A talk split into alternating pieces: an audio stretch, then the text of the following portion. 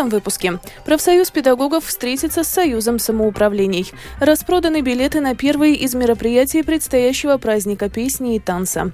В рамках чемпионата мира по хоккею сборная Латвии встретится с Чехией. Президента Турции изберут во втором туре голосования. Украинский лидер Владимир Зеленский прибыл с необъявленным визитом в Великобританию. Об этом и не только подробнее далее.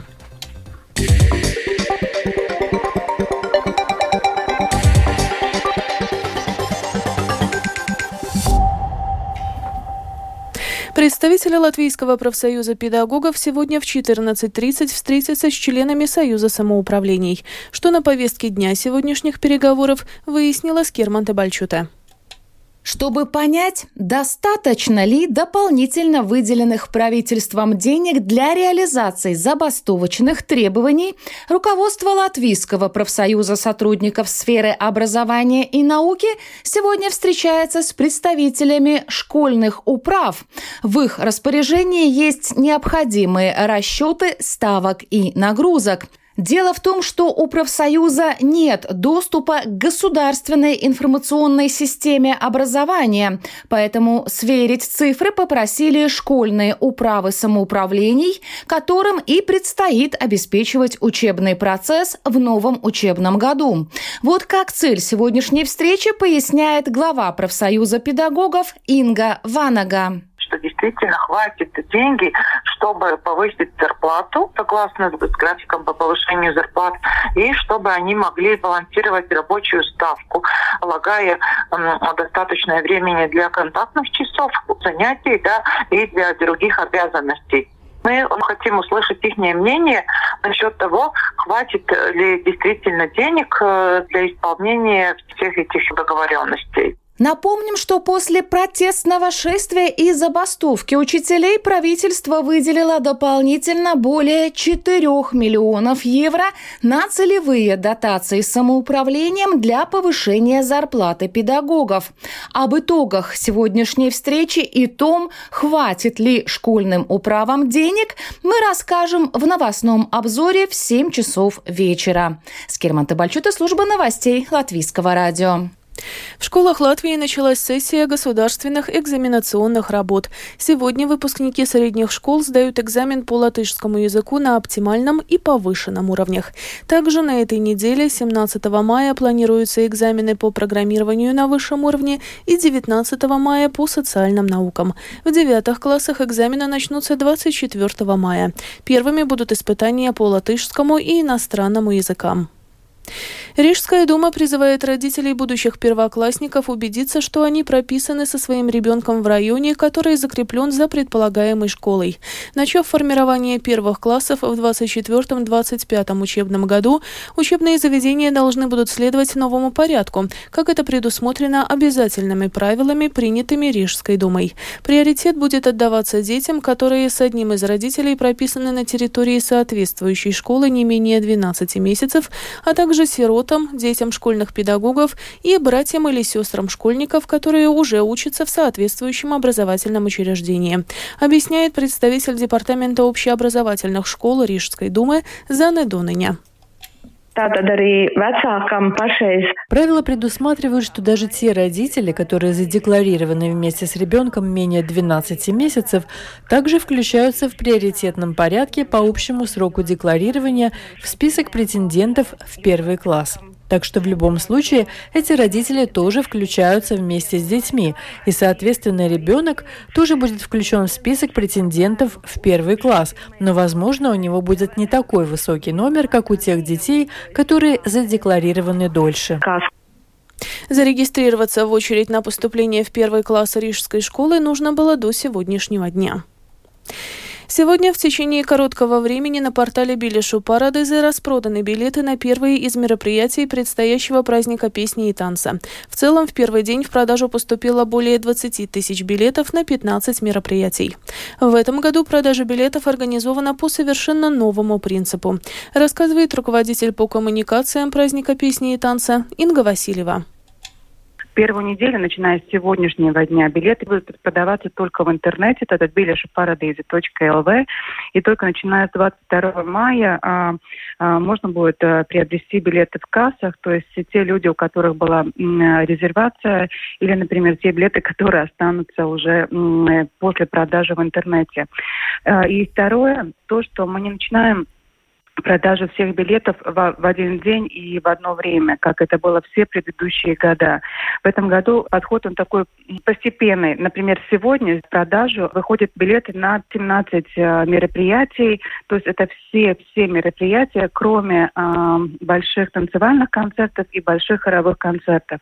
Они в продажу э, появятся Соответственно, в среду 17 числа с 10 часов утра э, билеты на оба танцевальные концерты, на обе танцевальные программы.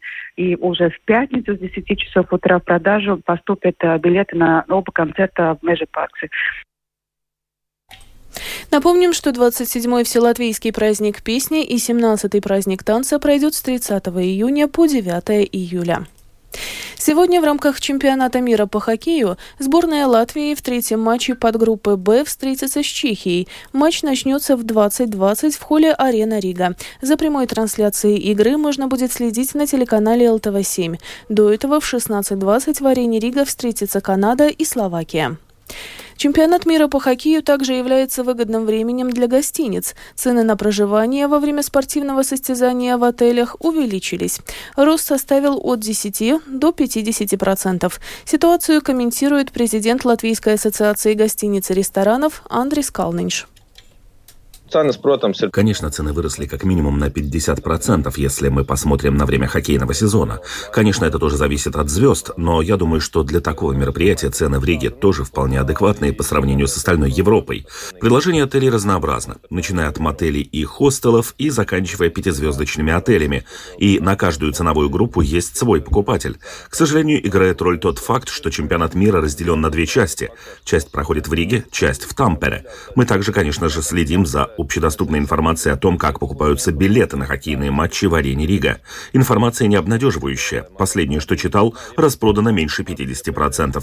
Мы надеемся, что во время чемпионата найдутся болельщики, которые присоединятся к уже существующим. Жильцы многоквартирных домов с застекленными лоджиями и решетками на окнах, которые были установлены в обход утвержденного проекта, озабочены, не придут ли к ним с внезапной проверкой представители пожарно-спасательной службы или Департамента городского развития Рижской думы и не придется ли им уплатить штраф. Как часто такие проверки проводят по закону и предупреждают ли о них жителей, выясняла Светлана Гинтер. Представитель Рижской думы Каспар Лицейтис поясняет, и в этом году в пределах имеющихся возможностей и ресурсов представители Департамента городского развития Рижской думы продолжают проводить плановые проверки в многоквартирных домах в разных районах столицы, чтобы убедиться в том, что лоджии застеклены на законных основаниях. Представитель пожарно-спасательной службы Виктория Шембела поясняет, чем такие проверки обусловлены и зачем нужны. Проверки помещений на предмет пожароопасности мы проводим в самых разных объектах. В жилом секторе такие проверки чаще всего проводятся в местах общественного пользования, в подъездах, на лестничной клетке, в подвалах и на чердаках tiek pārkāptas ugunsdrošības prasības. Многие жители недоумевают, почему пожарные проверки касаются таких, казалось бы, безобидных предметов, как цветочные горшки в подъезде или даже половики, размещенные при входе в каждую квартиру. Но представители ГПСС объясняют, Согласно правилам пожарной безопасности в помещениях общего пользования, а это подъезд и лестничная клетка, на путях потенциальной эвакуации людей при пожаре не должны находиться посторонние предметы. Дело в том, что при большом скоплении народа в случае пожара все эти предметы могут замедлить спасение людей, стать причиной заторов на лестничной клетке. Пожарные инспекторы сразу никого не штрафуют, если в ходе проверки обнаружены какие-то недочеты или нарушения правил пожарной безопасности, жильцам дается время на устранение неполадок. Светлана Гентер, Латвийское радио 4. В Латвии распространяется птичий грипп. Он был обнаружен в Цесиском и Маданском краях. Однако случаев заболевания человека птичьим гриппом в нашей стране зафиксировано не было. Однако это не значит, что такая вероятность не существует, отмечают специалисты. Продолжит Людмила Пилип. Высокопатогенный птичий грипп лабораторно подтвержден у больших белых цапель и озерных чаек, погибших в районе пруда Даугапилской эспланады и в Краслове. Но в Латвии не было случаев заболевания птичьим гриппом у домашних птиц, как и не было инфицирования этим вирусом яиц в инкубаторах, отметил представитель продовольственно-ветеринарной службы Эдвинс Ольшевский. Для домашних птиц этот высокопатогенный патогенный птичий грипп очень опасный. Даже опаснее, чем для диких птиц. В Латвии до сих пор так сложилось исторически. Не был констатирован ни один случай заболевания птичьим гриппом среди домашних птиц. Эпидемиолог Центра профилактики и контроля заболевания Виктория Лейтена отметила, что риск заразиться птичьим гриппом есть и у людей он опасен для человека, конечно же, и протекает тяжелее, чем сезональный грипп, и летальность тоже может достигнуть 50% и даже выше. Но случаи заболеваний птичьего гриппа у людей случаются редко. Риск заражения птичьим гриппом есть и у домашних питомцев. Поэтому, если вы были в месте, где массово погибли птицы, к примеру, гуляя с питомцем, надо продезинфицировать себе руки, а также помыть лапы животному.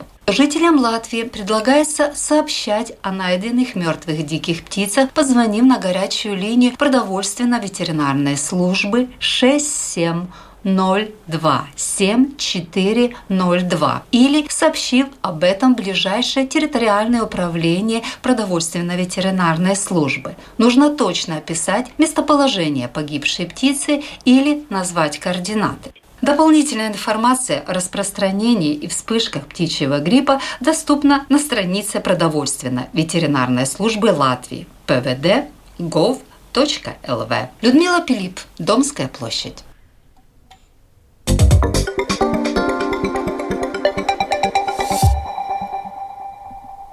Продолжаем выпуск. Президент Украины Владимир Зеленский сегодня прибыл с необъявленным визитом в Британию, где намерен провести обстоятельные переговоры с премьер-министром Риши Сунаком. Между тем, Великобритания сегодня заявила, что поставит Украине сотни ракет противовоздушной обороны и ударные беспилотники с дальностью полета до 200 километров. Как указал премьер-министр Великобритании Риши Сунак, сейчас решающий момент для сопротивления Украины в ужасной агрессивной войне, которую она не выбирала и не провоцировала. На прошедших воскресенье президентских выборах в Турции по итогам подсчета 100% бюллетеней ни один из кандидатов пока не набрал необходимые для победы в первом туре 50% голосов. Об этом сообщает турецкий телеканал ТВ-24 со ссылкой на данные Центрального избирательного комитета.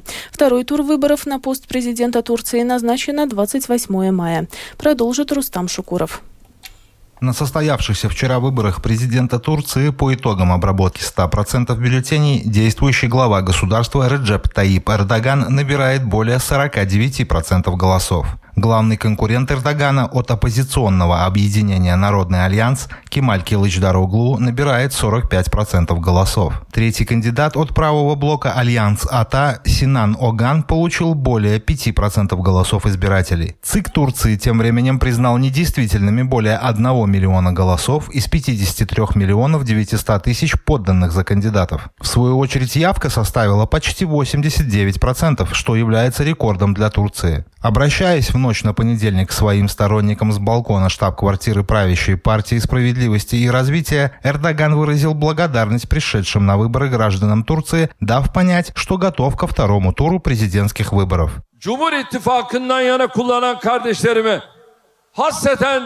Cumhur. Я бы хотел выразить благодарность моим братьям и сестрам, которые предпочли нас. Помимо цифр и рейтингов, избирательные таблицы показали, что победителем бесспорно стала наша страна, наша нация. Турция еще раз доказала, что она входит в число ведущих демократий мира своей приверженностью верховенству национальной воли и свободе своих граждан в их политическом выборе.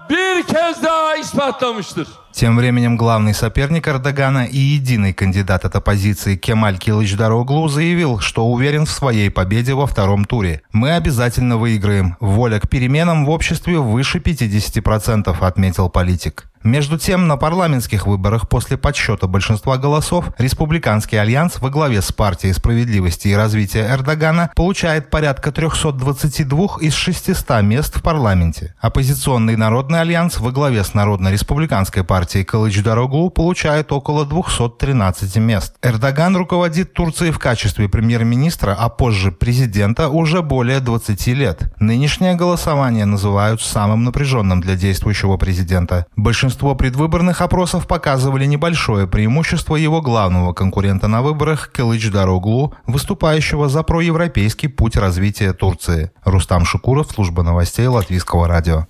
И в завершении выпуска о погоде.